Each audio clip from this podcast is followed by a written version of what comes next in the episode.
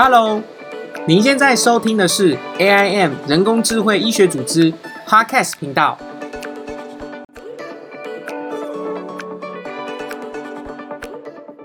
呃，Hello，大家好，欢迎来收听我们 AIM 呃 OKSC 第三十八集。那这次我们的主题哦是人类视觉机制与大脑认知处理。那我们这次很高兴可以邀请到逸轩。那我简单介绍一下逸轩哦，逸轩他的大学跟硕士是在台大心理系完成的。那现在人哦，呃，目前是在德国的雷根斯堡大学修读实验心理学的博士学位，目前是第四年。那呃，逸轩的研究主题哦是着重在人类视觉，专注在探讨大脑啊如何去处理视觉、知觉、眼睛的讯号啦。那主题横跨色彩、深度，那还有视野中不同区域的神经互动。同时，呃，我们也非常恭喜逸轩，他是以博士候选人身份，在一百一十学年度获得呃海外教育部的海外奖学金。这次我们非常荣幸可以邀请到他来分享一些有趣的内容。大家掌声欢迎逸轩。嗨。呃，那个稍微讲一下，我其实不是拿到教育部，我是拿到科技部的一个一个研究经费，就是海外海外人才的，它是人文及社会科学的这个研究经费，没有，因为怕大家搞错，我我们之前有申请那个。呃，教育部然后没有上，所以跟大家澄清一下。对对对对对，默默的就把自己教育对对对，他也有科技，他这是科技部的。所以如果大家有兴趣的话，其实呃，我觉得这个奖学金蛮值得，应该说这个经费蛮值得推广的。那大家如果就是听众有兴趣的话，也可以就是看是要留言跟我跟我问一下申请流程还是什么的。对，没错，所以是科技部的钱。嘿，对。那他当时这个奖学金是只能给博士候选人，还是说硕士生也可以申请？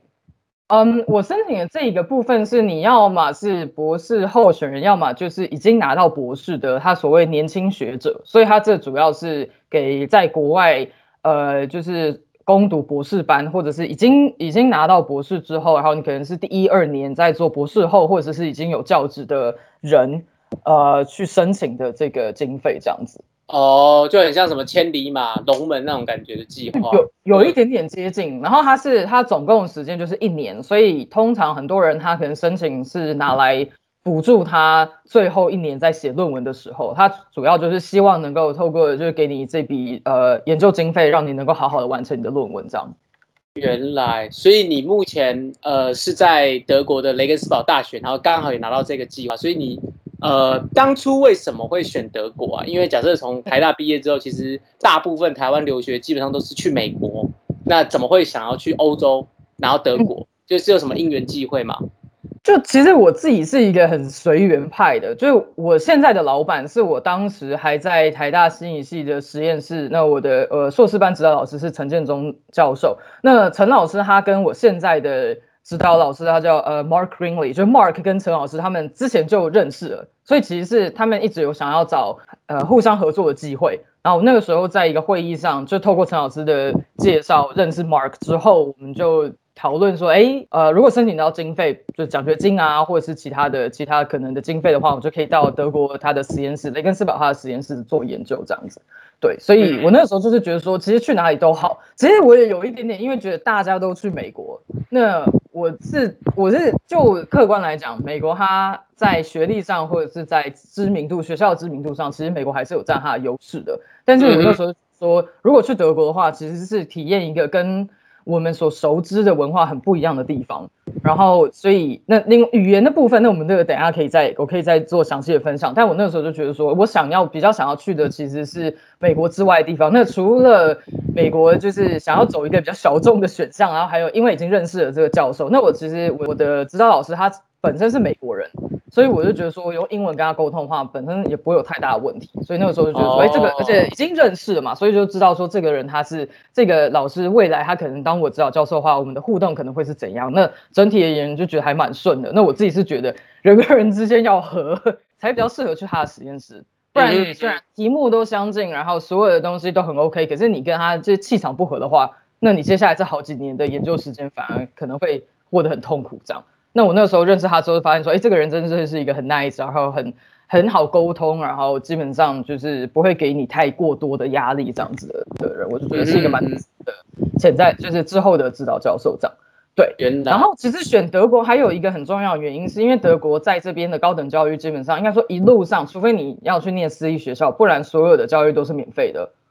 然后博士班是免费的，对，所有不是只有博士班，是所有一路上大学、硕士班什么东西，通通都是免费的，它是免学费，只有杂费，就是你可能需要注册注册费或那些。呃，你如果想要一张学生证的话，他们学生证也很好用，就是一个学期大概付个一百多欧、一百五十欧左右的钱，你就是可以免费搭大众运输等等的。就是基本上德国是一个社会福利国家，所以很多像这种所谓公共的事务上，他们都是非常优待呃在当地的学生，或者是就是甚至是外国学生。所以免学费这一点上，其实我觉得它就会比英国跟美国对我来说吸引力大很多。因为实际上，你基本上，那我也是有申请到德国那边的一个 DAAD 机构的奖学金，那所以我基本上有这个奖学金的话，你生活基本上不太会有太多的太太需要太去担心说钱不够啊或什么的问题。那这个也是德国很吸引的地方，这样。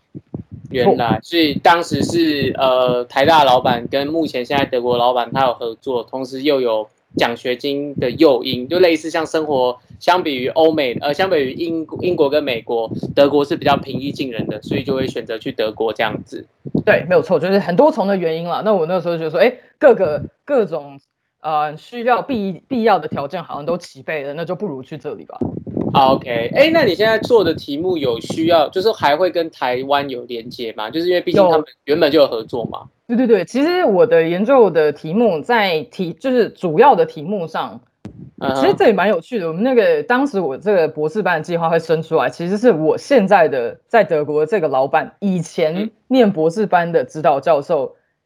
他到台大的实验室，我之前的实验室去参，就是呃等于说短暂的呃交，哎不是交换，就是去参参观吗？应该说短暂客座的时候。然后他做的这些题目，那我我的其实主要的博士班题目是 filling in 那个，他是一个基本上是我跟这个教授的教授他施工出来的，对，施工施工一起，哎，这个施工是美国人吗？没有，他是德国人。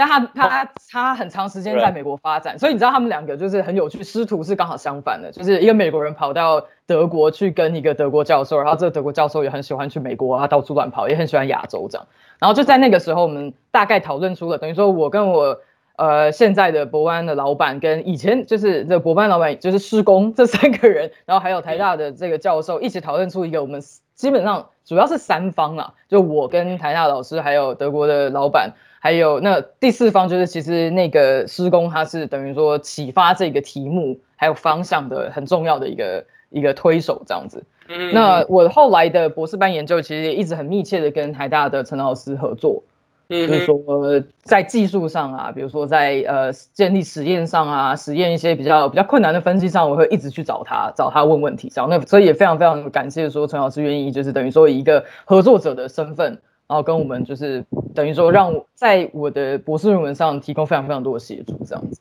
哦，这样听起来，其实你这项博士班有台湾人、在美德国人、在德美国人这样三三方的共同 co-work 的感觉。那你在沟通的时候会有什么太大问题啊？比如说，你觉得在美德国人跟在德美国人跟台湾人他们的文化差异？就是有没有什么样会让你觉得，哎，很因为毕竟三个都是大 P 嘛，所以你好像也谁都得罪不起，所以你是怎么样在他们之间是取得平衡，来确保你的博士班研究的进度啊？我觉得其实，呃，整体而言，这我师公其实，在后来我开始念博士班之后，他就他比较没有，因为他等于说是已经退休的状态，所以他不太有，就是启发了这个研究之后，他就我们就。就是我就各自在做自己的事情。那我自己是认为，我肯定也就是因为我的前老板跟现任老板他们是互相认识的的关系，所以他们本来就有建立一个还蛮良好的沟通的管道跟平台，然后互相也是都很尊重彼此。那其实我觉得这里面有一个很重要的因素是，虽然我的就是前老板有不断的在等于说。呃，就是提供一些建议还有指导，但他其实本身他不太介意说，因为他基本上他就他主要希望是说，当然就是也不是希望说这是最基本的最基本的呃的一个一个算礼貌吗？或者是学术上的一个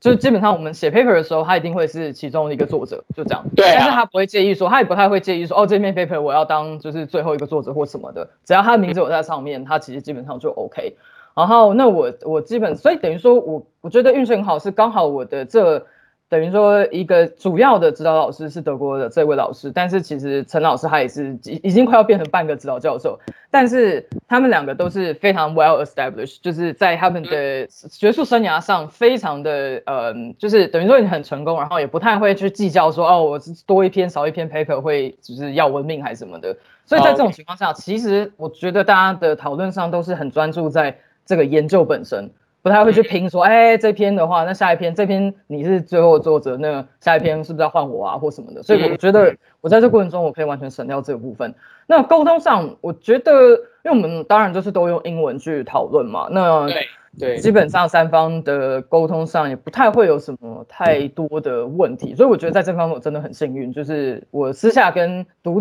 就是独自跟这两位老师的沟通，还有三方的沟通都不会有什么太大的障碍，这样子。了解了解。那我们稍微帮呃整理一下，因为哎，在德国，因为只有四年或五年，是不是不用像美国一样要休课？还是德国也必须博士班也是要休课的？这是这对这个其实是嗯、呃在如果以我的领域来说，就是心理心理学或认知科学领域，在德国跟美国最大的差别是，大家都听说就是说，在美国一般来说大概就是要五年起跳嘛，那德国可能是三年起跳，那我已经念到第四年，我是有一点算有一点久了啦。那嗯基本上原则上在德国，你要申请博士班，你一定要先有硕士学位。所以你进入到德国的学程，或者是德国的博士学程、博士班的时候，他们其实基本上接下来你的这几年的研，就是主要就是以研究为为主。那修课的部分，我的博士学程有要求我要修三三门呃那个 seminar 的课，但其实它都是比较类似说，比如说有一堂可能是有点像是 lab meeting 的就能够抵，然后其他的课程也都是就是 loading 没有到很重，所以基本上只要有有出席有交报告，基本上就 OK 了。那但是如果反观美国的话，基本上你可以其实学士毕业之后就直接申请美国的博士班学程嘛。那前两年的训练其实就比较接近，你要修很多的课，然后可能要当助教，很多很多的东西。当然是看你那个学程的部的的的设计，但基本上比较起来，最最大差别是在德国，你念博班，其实虽然你身份上可能还是学生，可是大家会认为说它其实已经算是一个工作。那在美国的话，整体而言，它比较像是学生的的形态。那在德国最近几年也开始越来越多像美国那样子比较有结构式的呃博士班学程。那最早期的、哦最传统的德国的博士班训练其实是师徒制，就是你找到一个老板，然后你就基本上就跟着他学了他毕生的那个呃学术的精华这样子。那现在就现在就开始有一些，比如说这个学程可能里面有呃四五个甚至更多的相关的领域的老师，然后你先申请了这个学生之后，那当然你还是会先大概找到说未来我希望跟谁嘛。但你进了这个学生之后，这些学生共同进去的博士班学生可能会一起上课，然后上完课之后，最后再跟其中一个老师的实验室去做研究，这样那就跟原本的师徒制就比较不一样。那我走的是比较传统的师徒制的师徒制的这条，对。了解，所以你有在德国上过课吗？这样听起来就是三场 seminar，但也不像是传统在台大上课的感觉。对，呃，如果真的要说上因为我自己其实就是语言上，因为我当时找到德国的这个老师，因为他是美国人嘛，然后因为我的领域其实发表什么，就是发表文章也都是用英文，所以我那时候其实德文我只有学到非常非常基础基本的，所以我到现在我德文也没有到非常好，所以如果要上全德文的课，其实是有有一点困难的。所以我大部分挑的课程都是呃英文授课的。那我们实验室有一个有有各个国家来的人，那有些人他有一位呃实验室成员他是意大利人，那他有开像是基本上做嗯、就是神经嗯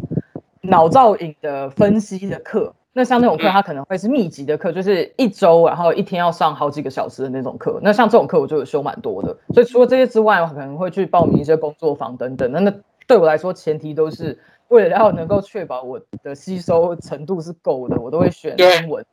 英文的课程。没错，嗯哼，OK，哎，那我们稍微比一下，就是说在台湾，因为你有做过呃类似心理系的研究啦，那在德国也有做过，那你有觉得两边实验室的氛围，或者是学校的呃气氛，你有觉得有什么差异吗？那我能够讲的，当然就是我所经历过的地方。但但是我也认识了一些其他在别的实验室、在别的城市，呃，念博士班的的人。所以我真的要说的是，大家在问的时候要记得，就是在在想要大概知道说，如果我去德国或者是去美国、去英国念书的时候的一个很重要的点，就是真的要看人，要看地方，然后也要看机缘。那像我自己，其实当时在台大的陈老师的实验室的时候，其实是过得很开心，因为那个实验室整体而言，陈老师他不会一次收很多学生，但是大家都很熟，然后你一直都可以，基本上就是只要到实验室，你除了随时可以抓到老师问问题之外，你也可以随时跟跟你做相似题目的的的同才，就是可能是同同样是硕士生或者是博士班的学长姐，一直问问题这样，所以我觉得那个关系是。相当紧密，而且你周遭就有跟你做很类似题目的人。但到了德国之后呢，我基本上就是我是着重在做人类视觉的这个，呃，应该说基础视觉的这个研究。那我其他的同事呢，大家都是在做各自不同的，都是跟视觉或者是神经知觉这些东西有关的类似的题目，所以不会到完全就是。呃，差的非常非常的远，可是你的确会反而会觉得说，哦，我到了德国之后，我自己我是肯定也因为从硕士到博士，你基本上博士生他们会期待你是能够最终是做到独立研究嘛，所以反而会有一种觉得说，哦，我就是要好好认真的去，我讨论对象就是我跟我指导老师，但是跟我周遭的的同样是念博士班学生的那个交流，学术上交流反而是稍微比较少的。所以我觉得要看你当时你在想要出国念书的时候，你希望期待的那个环境是什么？那像我们这个雷根斯堡其实算是一个比较小小的城市，比如说跟柏林或慕尼黑这种大型的城市比起来，所以就变成在这一个学校里面，你能够找到跟你做相同领域的呃的人的机会其实是相对少的。那可是如果你去德国呃柏林的话。柏林它就有好几个学术机构，那你可能就可以随时都会有像工作坊，就是大家会有这个教授跑到另外一个学校去给演讲啊，或者是给一些 seminar 之类的这样的机会，所以就看你希望的是哪一种形式的呃学呃研究生的生活这样子。嗯，了了解。不然我们都已经讲到研究室的形态哦，我们来稍微分享一下有关于你呃在台大跟目前在雷根斯堡的。研究题目好了，要可能要拜托你深入浅出的说明一下。好，你在台大大概做什么？然后在现在博班大概是做什么？这样子。好好好，那我基本上一路上都是心理学呃背景出身的，然后我一直我从当时进入心理系的主要的原因，其实就是希望说更能够了解人的心智是怎么运作。那后来在修了一些课之后，我就发现说我对人类的视觉知觉这这一块是更有兴趣。那所以我觉得我的领域如果真的要讲的话，你可以有你可以有很多很多标签去去贴说哦，我的研究是属于哪一类型。但其实我会觉得它就是视觉心理学或者是视觉科学的这个领域。但是视觉科学你可以把它讲成，它最终就是在研究说。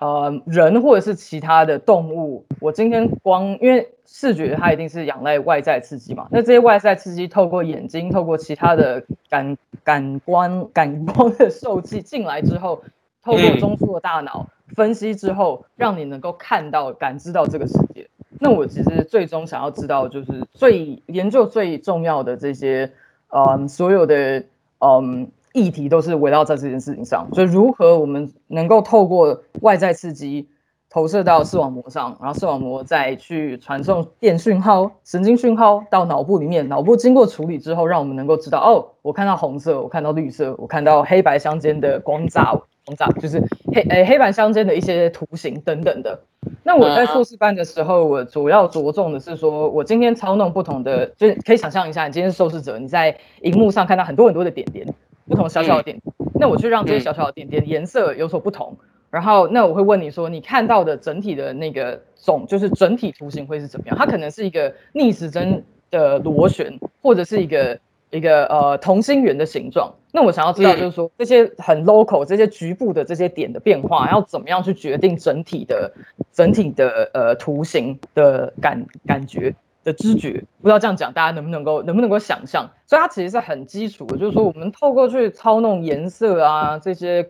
呃明暗对比啊这种东西，然后去影响最终的整体性的呃这样子的一个视觉经验。这样，那这是我硕士班主要的题目。然后博士班的话，我主要是呃，我的我其实觉得刺激本身是什么不重要，是你真的想要研究的视觉机制是什么。那像我博士班，我主要呃专注在的是说，今天嗯，其实假设我们把把想象成想象今天有一个类似甜甜圈的形状，那甜甜圈不是有中间一个洞嘛，然后还有甜甜圈的部分。那你看到甜甜圈的中心。如果只有中心这个洞，那我如果这个时候我再加上一个甜甜圈这个外围，我们所谓周遭的这个图形的时候，你中间的那个洞的视觉感感官的经验，可能就会因为你周遭有所不同。那这对我们来说，其实非常非常，呃，非常非常常见的一个一个一个视觉现象。我每天每天都在不断的经历这件事情，可是我们可能主观不会意识到我的。对于中央的这个洞的看法，会随着我周遭的视野而有所变动。那我想要研究的其实是像这这一块这一块的议题这样。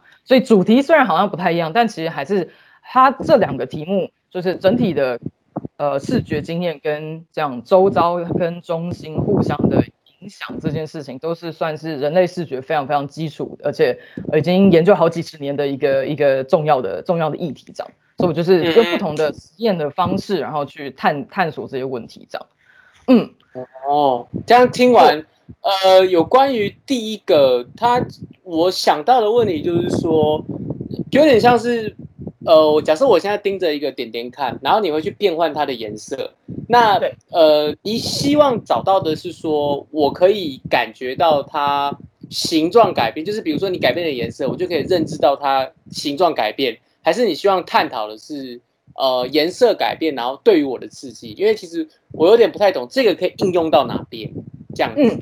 这其实我觉得基础视觉的确是一个，当你拿出去给一个跟没有这个这方面背景，或者是对这些东西没有兴趣的人的时候，你很难说服他说这个研究有它很大的潜力在。但其实视觉科学它一开始怎么说，嗯。它开始发展的时候，你可以把它想象成是一开始最早发展，可能是几十年前，大家在那种就是荧幕显示器蓬勃发展的时候。那荧幕显示器其实很有趣的一件事情是，荧幕显示它有不同的，比如说你今天就是最早的那个 CRT 的荧幕嘛，那它是怎么做的？它就是透过打那个诶，应该是。电讯号上去嘛？对对对对对对对，印象管，然后它去刺激，它透过去通电，然后产生就是红、绿跟蓝这三个这三种颜色的小小的光的元件嘛，对不对？那这些东西它是物理上的颜色。那物理上的颜色，你要怎么样对应到人类的人类主观感知到的颜色？那这个东西其实一开始大家在没有了解到人类视觉的机制是怎么运作的时候，大家可能会觉得说，哦，反正我光光的颜色，我只要知道光谱对了，它显现出来的颜色就是这样。可是其实不是这样子，因为人的视觉机制它有一个很大的特性是，它会去根据你的周遭环境而去改变。因为你可以想象说，我今天光的亮度可以从很暗很暗到很亮很亮，可是其实我们在像最近呃，应该说已经很久了，那个技术不是叫呃 HDR 吗？就是你今天如果手机拍照的时候，你可以选你要加 HDR。那 HDR 它其实就是去补足说，假设你背景很亮，然后但是你前景很暗，那这个时候你要怎么办？你要怎么样去呃透过就是一些方式去改变这个影像？那其实人眼就是自带 HDR 的这个这这个很强的一种光学仪器，就我们在看世界的时候，我们会自动去。去调整我们整个的这个知觉的知觉的一个呃一个接收和处理的的方式，所以你就是很暗的东西，你会自动把它变得比较亮，然后很亮的东西你会自动把它压下来。那当然它是有一定的限度。那这种东西就是物理上的性质，要怎么跟心理上心理上的这些视知觉的性质要怎么样去做连接？我要怎么样确定说我透过我呈现出的这些影像能够在呃，观看者的眼睛里面呈现的样子是我想要的。那这个东西其实是早期在做视觉研究的很多很多很多很多人在去呃关注的地方。那么像我做的目前的呃视觉基础视觉的东西，我们除了用像我刚刚讲那些行为研究，就是行为研究通常指的是在荧幕上呈现刺激，然后受试者看了之后，他可能选嗯左或右，或者是按相关的键反应嘛，那你就会收到行为资料。但同时我们可能会用呃，一些神经造影的技术，比如说像是脑电波仪呀，或者是就 EEG，或者是核呃功能性核磁核磁共振造影 fMRI，对，没错，这些技术，那这些技术就是说我今天呈现一个刺激，然后我去同时去量受试者观看这些刺激的时候的脑部的活动。那你这个时候就可以得到哦，所以到底是脑部的哪一个区域在处理这些讯号，然后是怎么处理的？像类似像这个东西，所以我觉得要回答你刚才的问题，那个应用性它可以是两个层次，一个是非常非常应用的。就我今天，我今天呃，荧幕厂商，我今天一个显示器的厂商，我要怎么样确定我这个显色是能够让让那个呃观众有感的？像比如说苹果电脑，它会它前几年好几年前不是就出了 Retina，就是对呃诶那个叫什么视网膜的视网膜机的这个这这个荧幕嘛？那它为什么叫做视网膜机？它是说它那个解析度刚好可以达到我们视网膜最高的解析度。接近啊，那你就可以想象，如果说这个厂商在技术上，它是不是可以继续再增加它的解析度？可是其实是没有用的，因为你再怎么增加，人的眼睛的解析度就是有限的。那它是不是就应该要再去朝其他的方向发展，你的消费者才会有感？那这是纯粹非常非常应用的部分。那如果今天讲的是纯科学，就是基础科学研究的部分，那当然就是说我透过这些比较新的技术，就是说 fMRI 啊这些更新的分析的方式，然后能够更。深入的去探索，说人脑的，就是大灾问，就是人脑到底是怎么运作的这一点，这样。对，OK，所以它其实对啊，这样区分成应用性跟理论性，就蛮了解这个基础视觉研究的一个概念。可是那针对第二个问题，就是博士班啊，因为像刚刚甜甜圈的一个洞，然后比如说我们会受到外在甜甜圈的影像影响，就是人类可能会觉得说，哎。如果看单纯一个洞，它可能是任何东西，但是如果我在外面加上甜甜圈的影像，它可能就变成甜甜圈。那这个东西跟制约反应有什么差别吗？就是是在类似探讨这种东西吗？我你说的制约是像比如说，就是那个铃铛跟狗狗对连接在一起，但但没有那么行为，反而是说。我看到了这个洞，然后比如说我就会去假设，就是我比如说我现在看到的这个洞，我可能就会直觉上去想说，它可能就是甜甜圈，就是像会有受试者跟受试者之间有这样的一个差异嘛？就变成说，他比如说像面包师傅，他可能在你们受试者当中，我我假设他是个面包师傅，然后你画一个像类似甜甜圈中间的洞，他可能就会很直觉的去回答说，那这个是甜甜圈。但其实你可能想要，就是你可能接下来呈现的图，它其实是黑洞。所以像这种人跟人之间的，就是基本上的受试者差异会被考虑进去吗？我觉得讲到一个很很很很不错，就是我可以再带入另外一个另外一个切入点，就是关于介绍视觉。科学这个部分，就其实我一直在讲说我在做基础视觉嘛。那到底除了基础视觉之外，还有什么样其他的其他的领域或者就是说子领域呢？那其实视觉你可以把它想成是一个，它是一个非常有上下层次的一个东西。就是我们视觉的，就这几年几十年来的对于视觉人类的视觉脑区的一个研究，就是它其实非常非常多层次，从低阶到高阶。那低阶可能就是处理一些线段、颜色。然后各种小小的，比如说这个线段的方向啊，倾斜方向。那当它慢慢慢慢一路往上到低阶到高阶的时候，它就会把这些线段连接在一起，你就可能可以看出一个甜甜圈。那你看出一个甜甜圈之后，它可以再到更高阶的大脑的区域，它就这个时候它可能就会进入到我们所谓意识或者是注意力的这种东西。那这种东西进来之后，就说，哎，这个甜甜圈，我觉得它好不好吃？我觉得它对啊。对，那这个就是非常高阶的高阶视觉认知，比如说美感经验呐，然后这个东西到底我这个东西放到这个环境里面，它是不是突兀的啊？比如说你今天在停车场里面，对不对？你看到一台车，你会觉得哦，OK 啊。可如果你看到一只金鱼的话，那你的脑袋可能就会抖一下，就想说等下现在是发生什么事。那这个东西其实我猜在一些机器学习里面，他们可能也会想要去判读，就是说我今天想要知道这个环境里面，我今天背景是这样，那这个电脑它有没有办法，这个 AI 它有没有办法去侦测说，哦，这个东西是合理的或不合理的，这个 pattern 它是合理还是不合理的？所以我觉得像你刚刚讲的那个，就是属于比较呃个人的，嗯。个人差异的这部分，其实也是很多视觉学家呃他们在探讨的内容。那像我，因为我做的东西基础视觉，我们其实有一个假设是，人只要是人，你的机你的视觉机制在很大一部一定的程度上是类似的，所以我们不管测谁得出来的结果应该会是呃相似的，至少它会有个变异度嘛，但是它那个变异度的程度是。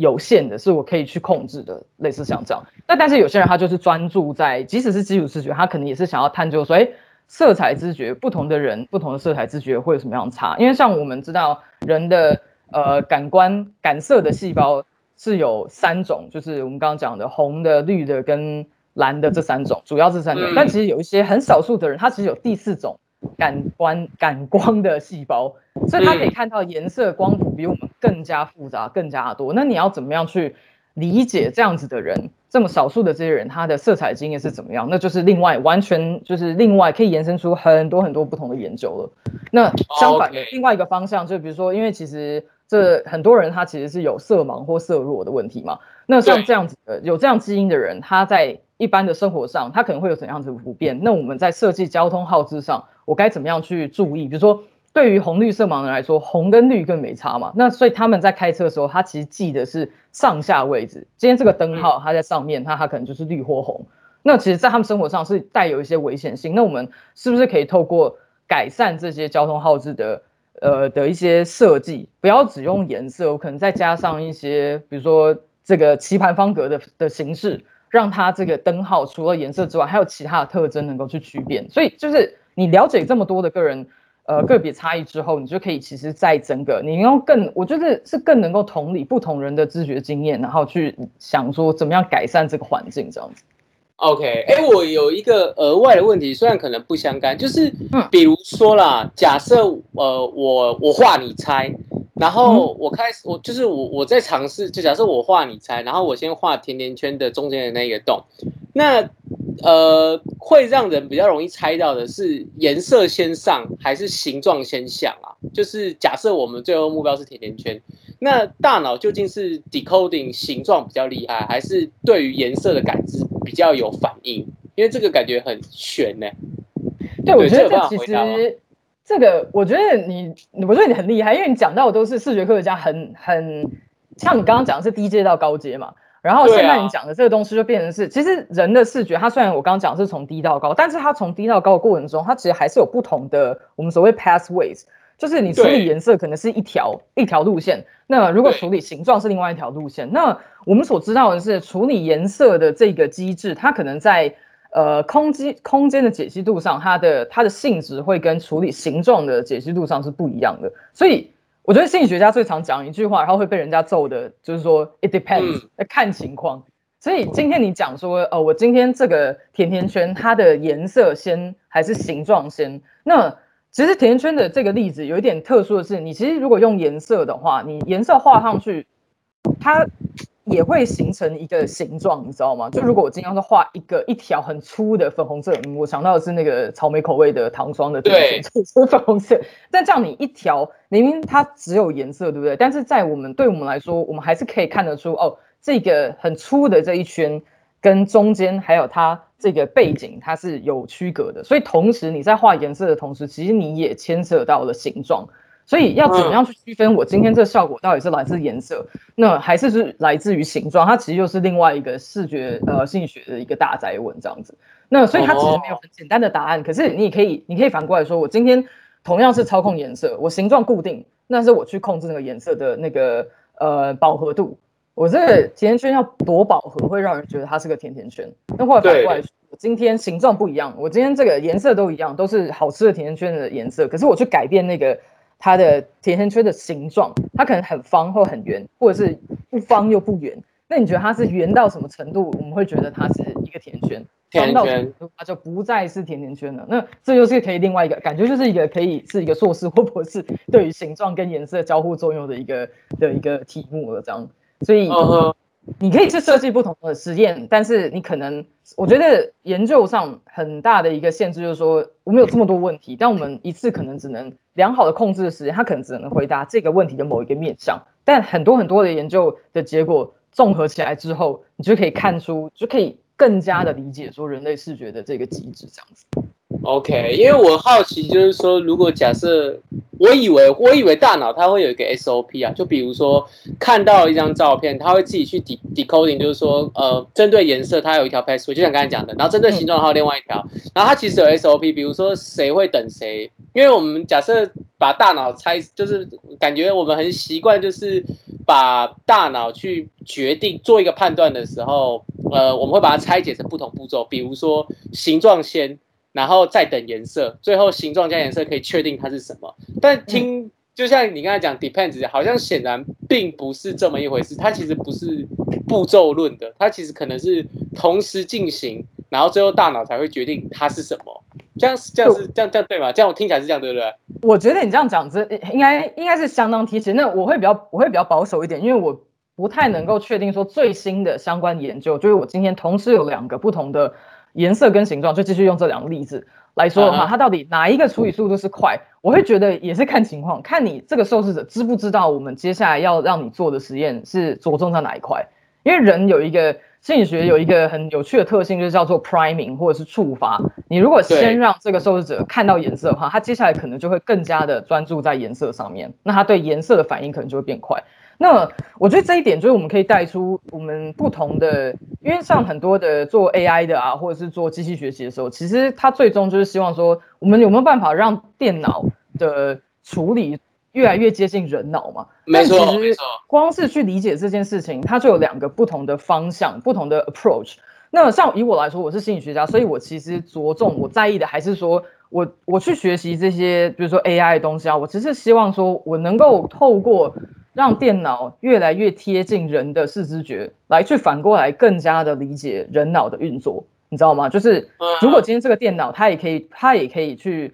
呃去看说哦，这个去判断这个是红色，这个是绿色花，那我就去看说，哎，它那个算则是什么样子，它那个处理的方式是什么样子，那会不会是人的神经机制也是类似？但是有另外一个完全不同的 pro，就是说我完全不在意这个 algorithm 这个算则它长什么样子，我一点都不在意，我只要看的是结果。我只要希望这台电脑，它里面就是一个黑盒子，没有关系。但我要让这个电脑的反应、它的表现、它的正确率是趋近于人，或者是或者是超越人。所以我觉得这是完全不同的不同的领域。那为什么要讲到这个？其实就是说，像你刚刚讲的，说哦，我颜色先来嘛，讯号进来，那我颜色先处理，然后我再来形状再处理。那这其实是非常非常的呃电脑化的一个。一个一个做法，因为我们知道，当然现在有很多平行处理啊，但是最早期的电脑就是很多人会用电脑来去当做是一个呃人脑的类比。比如说我们今天讲一台笔电，笔电有荧幕嘛，然后它有键盘，然后有滑鼠。那这些键盘、滑鼠你打进去的，就像是我们输入给人的视网膜的这些讯号。那这个电脑里面 CPU 啊，然后假设还有更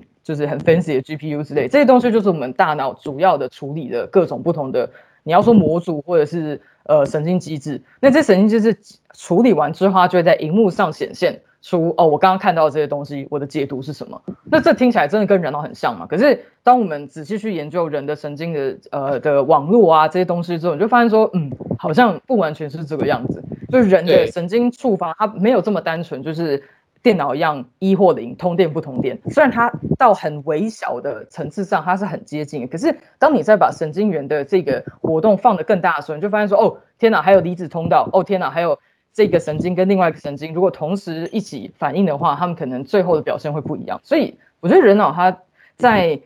它也许处理速度上已经被电脑超越了，然后或者是说人。是不是很容易犯错？在有一些错误率，我们就是降不下来。我们看东西就是会眼睛就是会不知道，就比如说大家都知道为什么文章一定要记得写完之后要给拿给别人帮你看一次，因为里面就是会有很多的错误。你看了两百遍，你还是看不到。那这就是人的一个机，人的大脑的一个机制，一个倾向，一个所谓的偏误。那么，但是这些偏误它看起来是缺点，可是它可能其实代表是另外一方面，就是人的大脑它有更大的弹性。那这些弹性它。我们有没有办法去取这些弹性好的部分，然后应用在电脑上面，让我们这个 AI 变得更加聪明，所谓的智慧或者是什么东西的？那这个就是，所以我就觉得说，刚才我讲这两个 approach，一个是透过机器学习去了解人的大脑，更加了解人的大脑心智的运作，跟我直接去不断的改进，不断改进这个电脑，让它能够更加贴近人类的行为，这两东西都是就是不可以偏重其中一点，因为他们两个都有它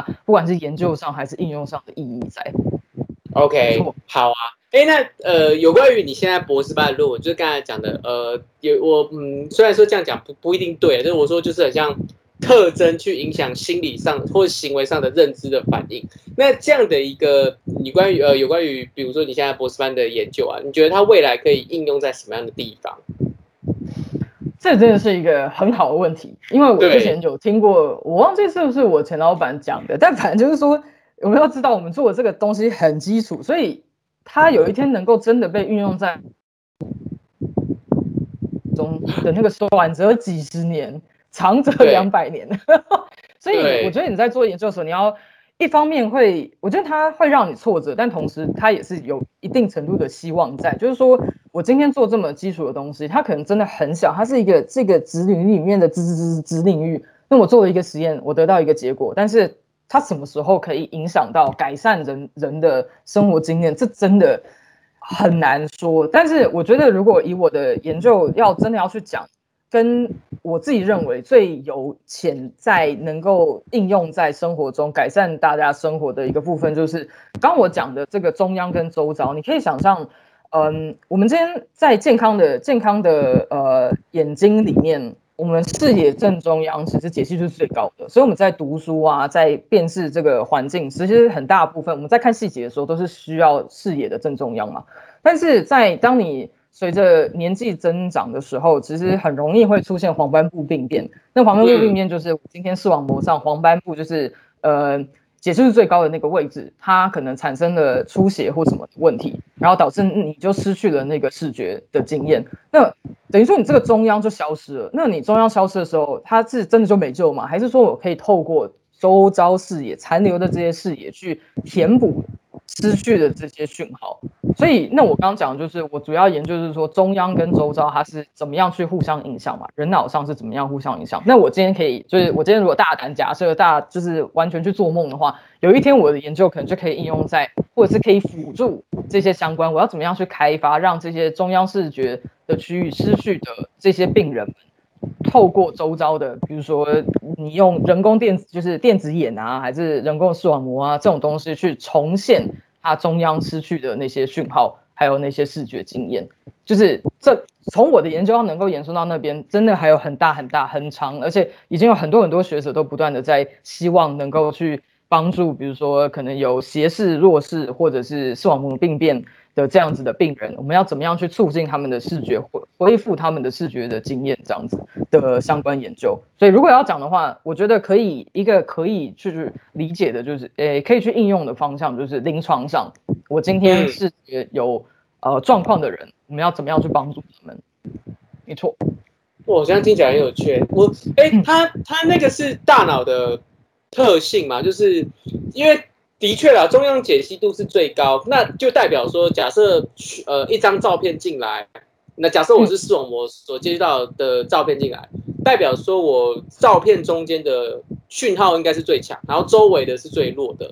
那这这样这样讲起来应该是没错吧？还是还是这边就错了？嗯，我觉得没有，不是不是对或错问题，就是我们通常为什么解析度这么高？你可以把它想成是因为假设我今天选一个视野正中央的这个区域，那对应到有。脑那个视觉区有多少神经会去处理这个小区域？那处理一个中央视野的小区域的神经元，可能是处理周遭的一个大区域的好几百倍。所以它是因为这样，所以中中央解析度是高的。因为其实我们视网膜上面的呃感光的元件，它其实分布没有到那么那么夸张的差的差的这么多。对对，是大脑差，不是大脑的差，没错，是，所以都有都有，所以我才会说它不是。不能说是错，它就是看你今天看的是哪一个部分。你今天是视网膜的差异呢，还是说是大脑部分差异？那大脑部分差异就是处我们有很多很多神经元都是贡献在处理视野正中央的这些资讯，这样。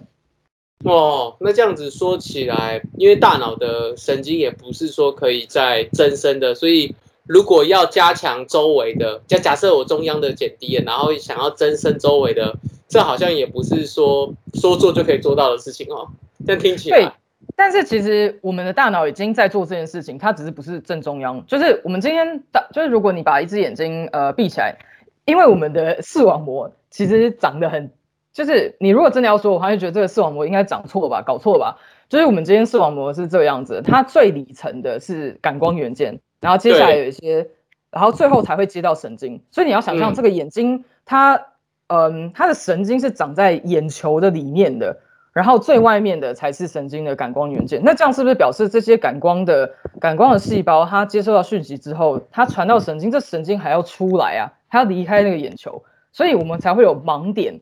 就我们两个眼睛都各有一个盲点区。那这个盲点区，你就算闭上一只眼睛，其实你是看不到的。那我之后可能就提供一个就是测试盲点的连接，就如果大家没有没有体验过自己盲点在哪里的话，那其实有一个很简单的方法，就是你闭着闭着一只眼睛，比如说左眼闭起来，然后右眼盯着电电脑的正中央，不要动哦。然后你把你的右手手指伸出来，大拇指竖起来，然后你慢慢的移动你的大拇指，移动到一定的角度的时候，你就往从左往右慢慢移动你的拇指，到一个地方你就发现，哎，我的拇指不见了。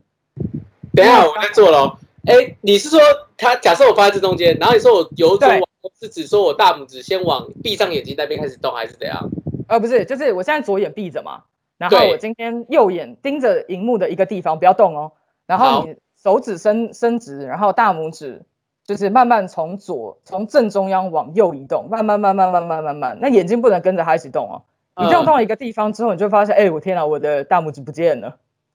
哦，有吗？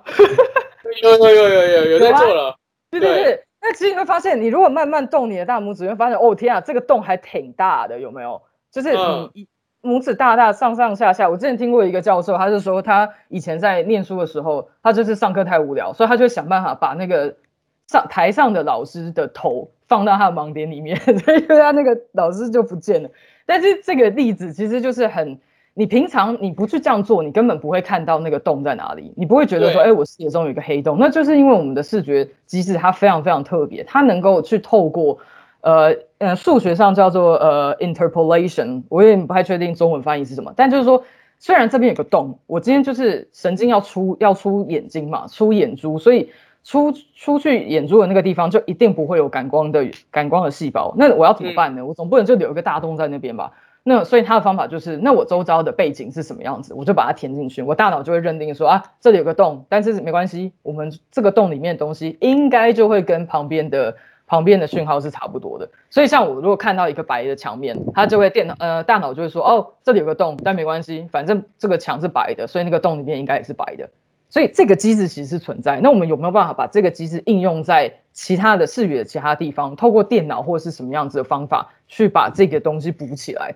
去重新重建，嗯，因为一些病因，因为一些病理上的缺损，或者是先天上的缺损而失去的那个视觉。所以他这个盲，他整，sorry，等一下，他他这个盲盲区补颜色的，这个是心理上的补还是生理上的补啊？嗯，这也是蛮多人在讨论议题，也就是我刚刚讲说 filling in，就是视觉填补这个现象的一个。一个蛮有趣的、很大的一个，应该说很多人都在研究这件事情。那目前是知道，如果我今天是用呃单一去测量，呃是直接测量，就是插一个电极在那个细胞上面，那当然这个没办法在很少很难在人类上面做啊，但可能说老鼠啊，或者是猫啊，或者是呃一些呃灵长类身上，那他是会发现说，哎，我发我这个盲点。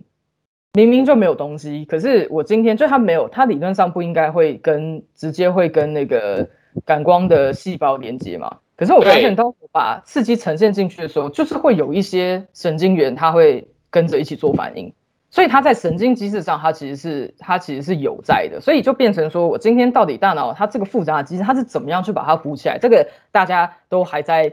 我觉得还是在还是一个正在研究的方向方向嘛。那现在知道就是说。不同的颜色是可以填得进去的，不同的模呃形状是可以填得进去的。那甚至是有人就去研究说，我施工他就做类似研究，就是我今天圈出一个在荧幕上我找到，或者是一张纸上我找到那个受试者的盲区的的边缘在哪里，然后他就去控制那个这个边缘，他就把边缘把它想象成用一条红线去把它勾起来，红笔把它勾起来，然后它这个红笔的线要多粗，它那个中间洞会直接全部都变成红色。像这一类的研究也是有，那你就可以用这个粗细去对应到说，哦，这么粗的，它可能相对应的神经细胞是长什么样子的，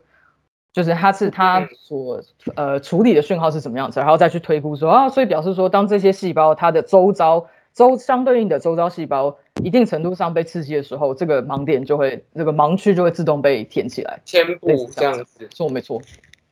哦，这个其实。对啊，其实去区分它是身心理、身心理的，好像没什么意义。但是，呃，是什么是什么样的程度去 trigger 它填补，这感觉也也蛮蛮有趣的哈。我觉得应该是最近年来的研究，就是大家都已经，我觉得在科学，特别是神经科学领域，大家都挺唯物的，就是说，哦，你所看到、你知觉到、你的感官，呃，那个意识经验，通通都是因为你的大脑的神经放电嘛。那，嗯，我今天所以研究方法的话，也会比较接近说，呃，我要怎么样去量化，我要怎么样去量化你的视觉经验，然后才能够去探讨说，哦，我心理上觉得它被填起来了，那它背后的。明明跟物理的世界是有差的，那这两中间的那个桥梁的神经机制是什么？那个也是很多人在主要在探讨的东西。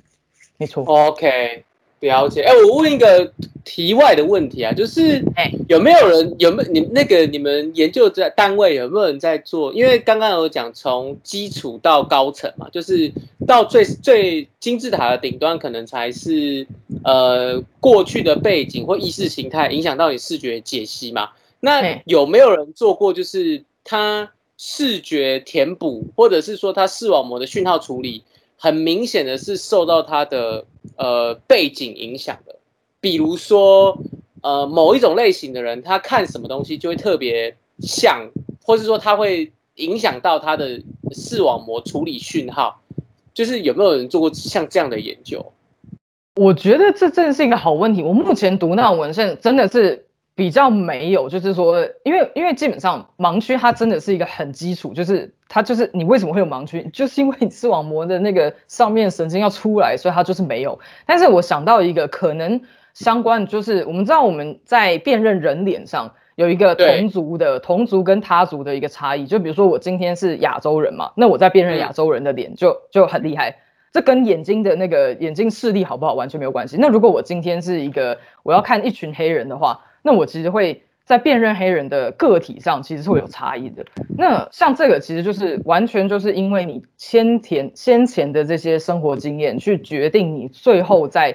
辨认人脸上的敏锐度。它其实就是它虽然听起来有点政治不正确，就是呃，就是跟我不同非我族类的人，我就是对对我来说他们都看不出来。对对，那但这其实可能就是呃，我们视觉。我们一路，嗯，从小到大，慢慢慢慢，我们的周遭的这些刺激，我们所学到的东西，我们看到的东西，它就会慢慢慢慢去影响我们对于不同物体之间的辨识。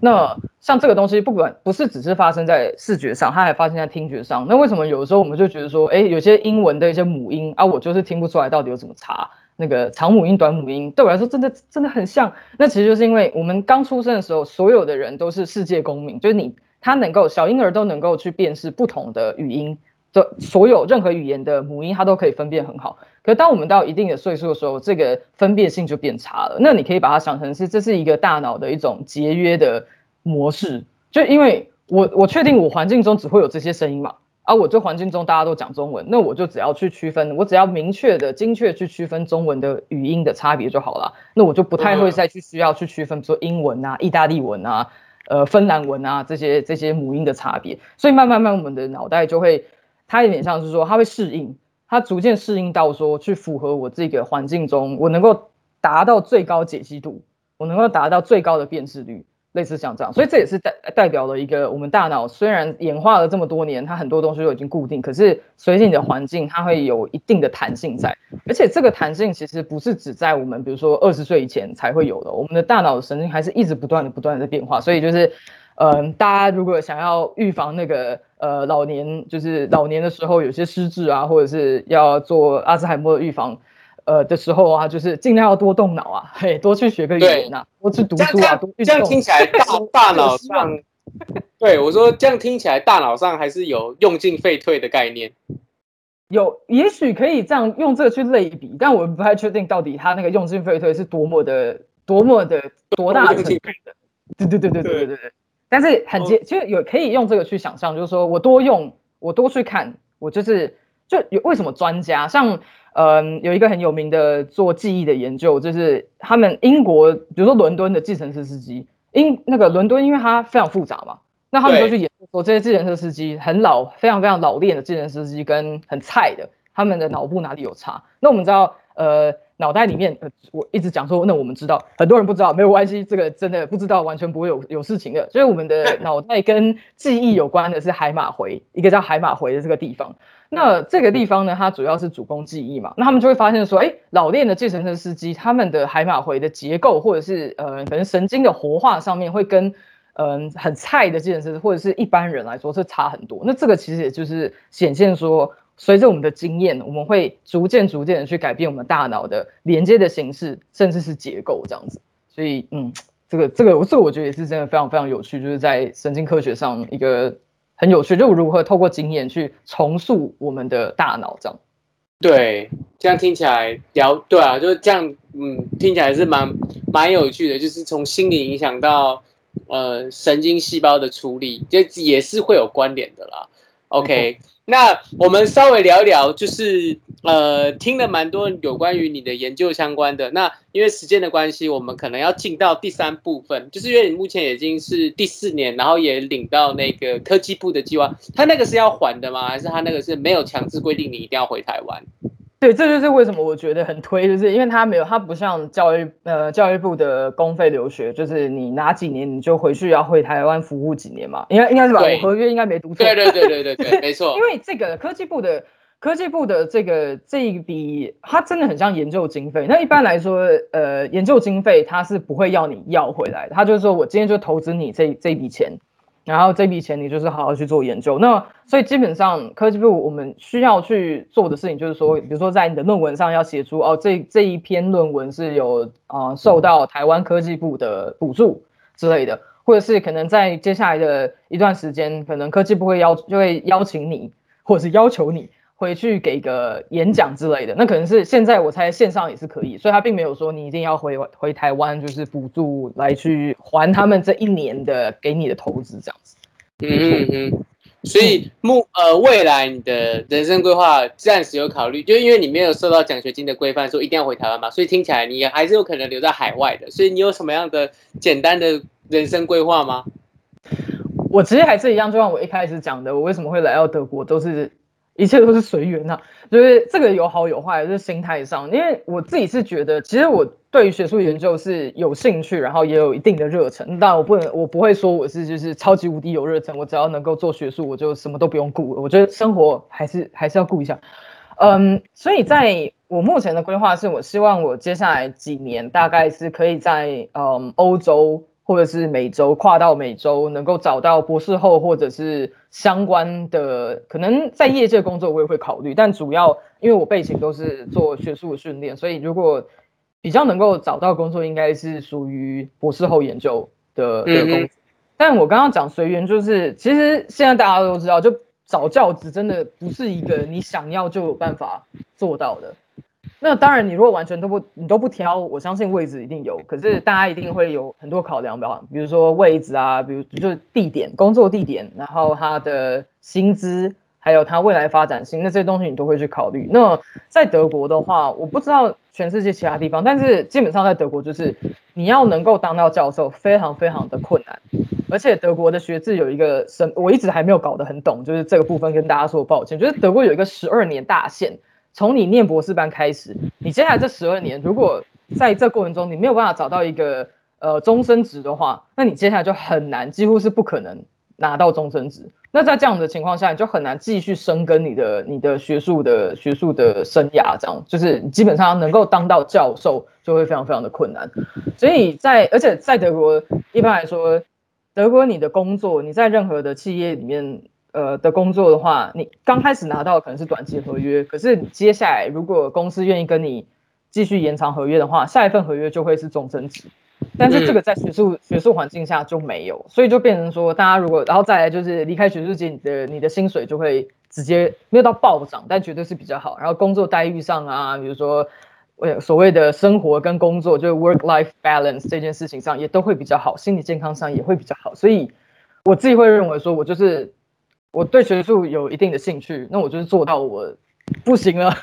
然后再看看要去业界这样子。对对对，那所以那当然就会变成说，也不能就随随便便说啊，我不我学术界不干了，我就可以直接去外面找工作嘛。所以我自己平常会稍微注意一下，说我的我拥有这些专长，可能符合业界里面找的人才的哪几项，一定会东缺西缺嘛。比如说像 Java，我平常做呃写实验的话，我都是用 MATLAB，然后偶尔会用到 Python。可是基本上业界很多人他会要求你用 JavaScript 或者是很多其他，看你的当然是看你的职位，但是这方面我也不是，我还正在正在摸索中。但是就变成说会稍微提醒自己说，学术这条路不要把它当成是唯一的单一的的的方向，就是你可能。会有很多千千万万种原因让你待不下去的话，那你要有一个就是 Plan B、Plan C，甚至到 Plan Z，对，才会比较比较安全啊。就是斜杠斜杠人生、斜杠学术 学术界这样，嘿。对，是这个。那总结一句就是，呃，目前还是先以学术为主，但也不排除去业界，因为随时都有可能要跳槽或是被迫跳槽的可能。这样子。没错，你这太厉害了，五五秒钟就把我刚刚前面讲了一大堆。那你博后，你博后会想要留在欧洲吗？还是你也不排除，就哪边喜欢就都去？我觉得我现在会以德国或者是荷兰，就是西欧的这些地方为优先，因为我觉得我在德国过了就是生活这几年，我觉得它整体而言还有很多东西我想要学，还有很多东西我想要体验的。因为整体德国算是欧洲就是呃世界上少数相对稳定安全的地方，当然也是看城市啊，但我觉得住起来挺舒适的，所以我会觉得想要在这边工作看看。那如果工作，我会可能会想要尽量争取能不能到大城市。因为那边的相对来说，你可以接触到更更多不同职业的人。那雷根斯堡是一个很很漂亮、很很安静，然后很适合居住的地方。但我觉得，如果你想要接触不同的是工作机会的话，你可能就是要去柏林啊、科隆，然后那个慕尼黑。慕尼黑，对，比较大的城市，机会会比较多。嗯，原来，所以这样听起来可能。还是要离开雷根斯堡，因为我想说这边你已经很熟悉了，但是嗯，势必还是为了机会，可能还是得迁移一下，这可能没办法。不过我刚好昨天才也也正是就突然间一个一个念头，就说哎，我接下来这个冬天可能是我在雷根斯堡最后一个冬天，我突然就觉得很惊恐，就说啊，怎么回事？难道要搬走了？如果我如果我顺利，就是明年毕业，呃，希望应该一定要了。明年毕业的话，那真的很可能。就是这边的机会相对是少嘛，所以能够继续留在这边过这个舒适生活的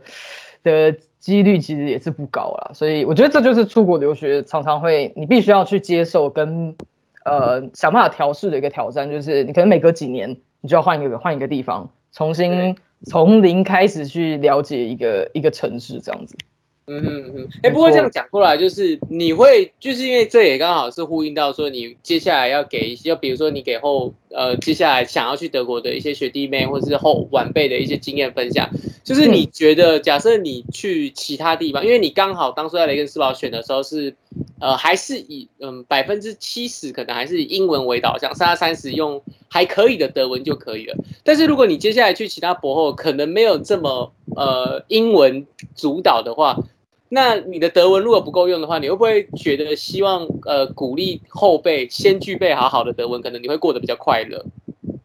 我觉得这点是绝对的，就是好了，我我自己也是除了随缘派之外，我也是认为说真的是有好有坏。就是我可以讲说，好的德文，你德文越好，你的确生活上会比较轻松很多。比如说你阅读德文的文件呐，因为有些东西英文化、国际化可能没有那么那么好，所以像你申请政府。比如说居留证啊这些东西，文件通通都是德文的。那这种东西其实你慢慢你有一次经验之后，你其实，嗯，你英文如果够好，其实德文跟英文很接近，所以你是就翻译用 Google 翻译还是可以救一些。但是真的，如果我今天是呃很明确很早就知道我想要去德国的话，那早一点开始学德文绝对是有利的。不过在我的经验是，其实你如果真的要把德文学好，那就是任何一个语言学好，你就是要到。这一个使用这个语言的的环境，比如说你就直接到德国学学上语言班啊，那个效果会比在台湾好很多。但是如果因为在德国的在德国你要上语言班，当然就是贵嘛。所以你如果可以在台湾先去，比如说歌德或者是其他的语言学校，或者是甚至就是学校自己的嗯开设的语言课。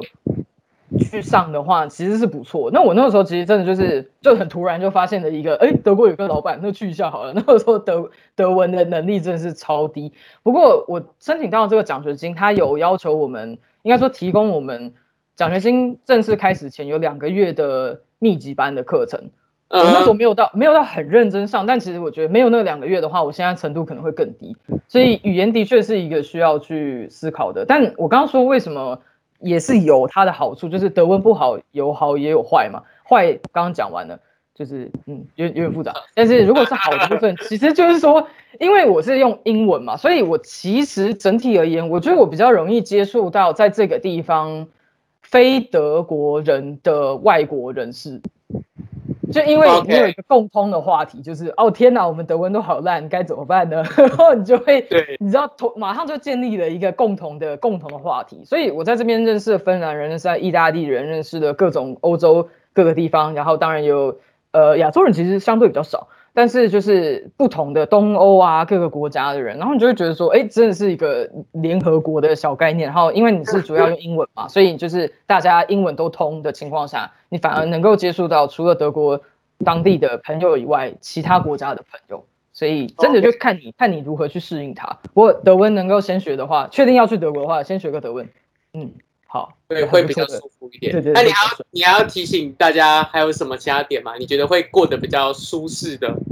我我觉得必须要说，博士班就是一个，你你现在是不是也是在？你现在是在英国，本身是在英国念念学位吗？对。那我所以，我猜可能我讲的这个东西，希望你可能也可以。我某种程度上希望你可以认同，但同时也希望你不要经历过。就是念博士，其实它是一个很长的、很漫长一段时间，它跟硕士很不一样。而且你今天如果到了国外，你其实就是你会有很多时间是自己一个人跟自己对话，跟自己的研究对话。那我认为会愿意做学术研究的人，其实性格上或者是在思考的习惯上，其实是具有很高的批判性，然后相对是严谨，然后很容易会有完美主义的这个问题。所以在这样的情况，那学术研究本身它就是一个充满挫折的一条路，那你很可能就会陷入一个很低潮的的的情况。那这个时候真的就是首先要知道的是，这件事非常非常普遍，不是每一个人都会经历过。那我自己就有经历过一段蛮蛮不太 OK 的时间。那后来透过比如说咨商啊，找朋友、找家人，就是求助，这个真的很重要。就是当你状况不好的时候，你要知道怎么去求助。然后建立一定的社会网络，就是有有个网可以接住你，当你在状况很不好的时候。但同时也可以提醒大家说，当你未来出国念书，然后遇到这样的问题的话，你要知道你不是你不是呃唯一的那个人，很多人都跟你一样在经历同样的事情。然后最后一个总结就是，我真的觉得念了这么多，呃，也不是多多少书啊，就是这么多年以来我过来，我觉得最重要的研究什么的，就是。不要看太重，说真的，身体和心理的健康才是最重要的。就一个人来说，对，所以研究如果真的觉得不是，我其实很多人都会说，哦，我研究做不好。但你如果再去看其他人，就我跟我朋友讲我的研究，他们都觉得哦很酷，就是很就是我有什么，比如说一些数理模型啊，拉一拉渣的，做 fmi 啊什么的。但是我自己看，我都觉得哦超废，因为你只会看。你觉得不足的地方，因为那才是你进进步的，你才有进步的可能性嘛，对不对？可是，对，在一个外人的眼中看来，你就觉得说，天哪，这实在太强了吧？你怎么会这个也会会那个？所以有时候要要换一个角度来看自己，不要每次都认为说，哦，自己就是不够好啊，只看自己不足的地方。真的，先活得快乐，再来做研究，就是了解。对，没错，这个的确是蛮重要的，就是除了呃，还是要自自我调试啊，自我调试真的还是蛮重要的。嗯，OK，哎，那因为我们时间关系啊，所以我们可能访问会到这边。你有最后想要跟呃用一句话来勉励我们想要去德国的学子好了，你要不要尝试一下当做你的座右铭？你有吗？啊，我我我我。我可以讲一件事情，就是我其实是一个不是那么喜欢给别人，除了刚刚我讲心理健康这件事情之外，我不是太喜欢给人家很明确的建议，因为我真的觉得那是我能够给我可以跟大家讲，就是说我刚刚讲这一大堆，这些都是我个人的经验，或者是我听取其他有在德国或在欧洲学习的人的经验的经历，所以像这样的经历，其实你不可能。就算我重新再念一次博士，我肯定也没有办法重新去复制这样的经验。所以，当我觉得是说，如果未来如果有人真的想要来德国，然后相关领域想要有问题的话，我非常非常欢迎回答大家的的的提问。但是我要提醒就是说，嗯，当我们在问人家的经验的时候，真的都只能他参考用。对参考用就好，然后不要想太多，不要想说，哎，那个人是这样说，这个人是这样说，那怎么我来之后就完全不一样？这个完全这是超容易发生的，所以大家就是放呃心放宽一点。OK，好啊，那我做个 ending 吧。感谢逸轩他今天分享这个非常深刻的一个经验，然后我们也预祝他呢可以顺利的在今年毕业，然后找到博士后的教职，或甚至直接一开始就找到呃临时约的教职工作，这当然是最理想的啦。那呃，我仅代表 AI 呢，感谢他这个无偿无私的分经验分享，也预祝他一切顺利。好了，那我们下次再见喽，拜拜。Hello，如果你喜欢我们 AIM 人工智慧医学组织的节目的话，那欢迎订阅我们的频道哦。期待在下一次的活动看到你们，